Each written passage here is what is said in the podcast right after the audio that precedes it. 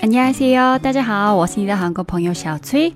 上一期我跟大家分享了韩国是怎么进行垃圾分类的，还有为什么要垃圾分类。今天我会讲韩国是如何快速适应和接受垃圾分类，以及我对中国政府的一些建议。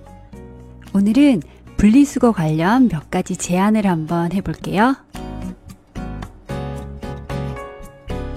那我先跟你们讲一下韩国是如何快速适应还有接受垃圾分类的。第一个原因，因为韩国土地面积小，老百姓的危机意识和环保意识不得不主动加强。但这个不是最重要的原因，第二才是最重要的原因，就是只有进行垃圾分类，才可以免费扔垃圾。随便扔垃圾都是要花钱的，所以大家为了省钱，就快速接受了垃圾分类。九五年开始，普通垃圾都必须要装在收费垃圾袋后才可以扔。一个二十升的垃圾袋，大概四块钱人民币。我上次说了，如果每天来算的话，真的不便宜。九五年开始到一三年，通过收费垃圾袋，韩国创造的经济价值达到十二点五个亿人民币。和一四年相比，一三年的回收垃圾的量增加了三倍以上，普通垃圾减少了百分之十六点一。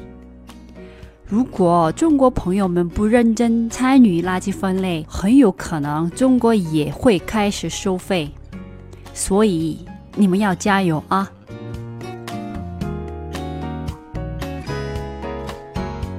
听说在中国，现在如果严重违反垃圾分类规定，除了罚款以外，从明年开始，个人的社会信用会受到影响。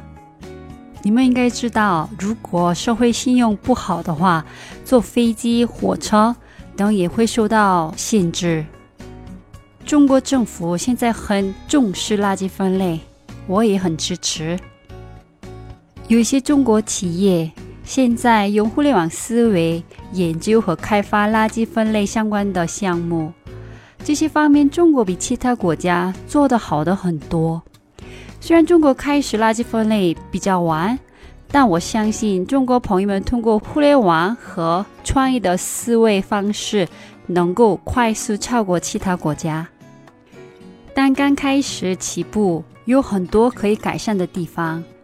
为了好好执行垃圾分类，光靠老百姓的努力去学习是远远不够的，是需要政府、企业和老百姓一起协同，才能把环保和垃圾分类做好。虽然政府部门的人不会听我的节目。但我今天还是跟你们分享一下我对中国政府的一些建议。第一，我觉得可以设计有创意的垃圾桶。韩国这方面做的也不怎么样，所以我一直都觉得很遗憾。垃圾桶的大小可以不同，样子也可以不同，而且可以做漂亮一点，不必要因为垃圾桶是脏的。所以随便设计，扔电池的垃圾桶可以设计成电池的样子，扔药的垃圾桶可以设计成药的形状，垃圾桶上面也可以画上简单、容易理解的漂亮的图案。材质方面也可以有创意，比如塑料垃圾桶可以用塑料材质，金属垃圾桶就用金属的材质。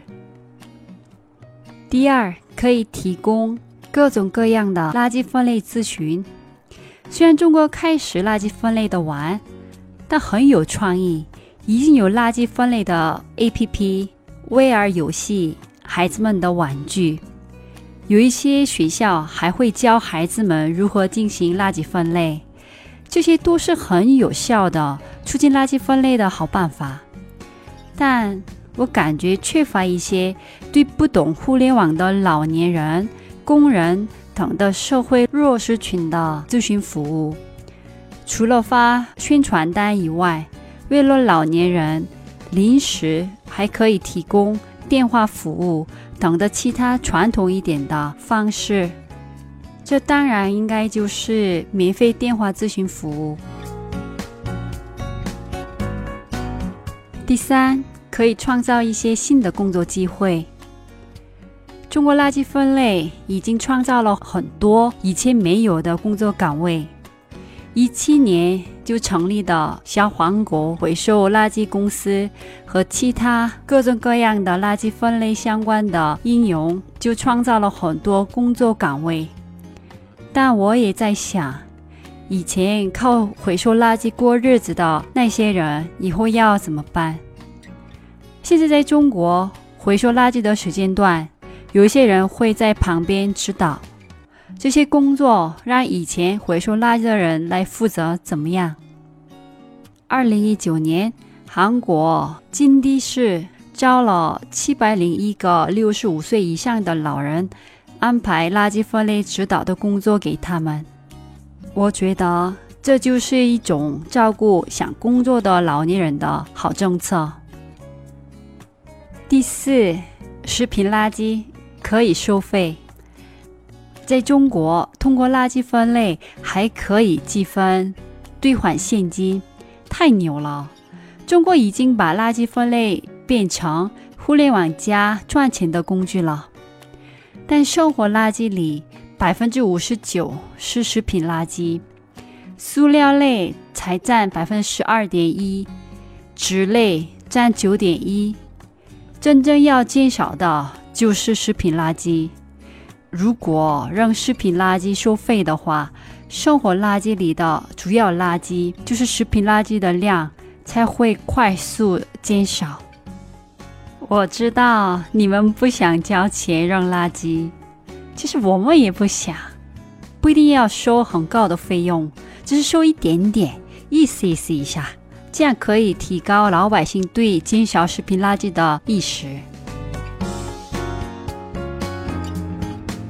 第五，可以规定企业在商品包装上标注垃圾分类，可以标二维码或者条形码。你们以后每次扔垃圾的时候，可以自己扫码，或者企业直接在产品上写明这个产品是什么类型的垃圾，这样普通老百姓不用背什么是什么垃圾。你一看就知道是要怎么垃圾分类的。第六，可以设置地方政府之间的竞争，让地方政府发挥自己的主观能动性，做好的给奖励，做的差的要惩罚，让地方政府自己负责自己生产的垃圾。你们生产的垃圾埋在哪里？没人希望。在自己的家附近有买垃圾或者烧垃圾的地方。第七，通过老百姓的参与，提高垃圾分类的意识。虽然已经有很多企业出了好主意，比如出了游戏、玩具、应用等，但这些还没有提高老百姓对垃圾分类的兴趣和积极性。所以我建议可以举办垃圾分类征集赛，比如奖励十万或者三十万，让老百姓逐步树立环保意识，开始关注、学习和研究垃圾分类的方法。或者也可以拍一个跟垃圾分类相关的智能游戏比赛节目。总之，可以不断研究和尝试，提高大家意识和参与积极性的办法。以后我还会跟大家分享对企业和普通老百姓的小建议。那今天的节目到这里了，들어주셔서감사합니다그럼안녕히계세요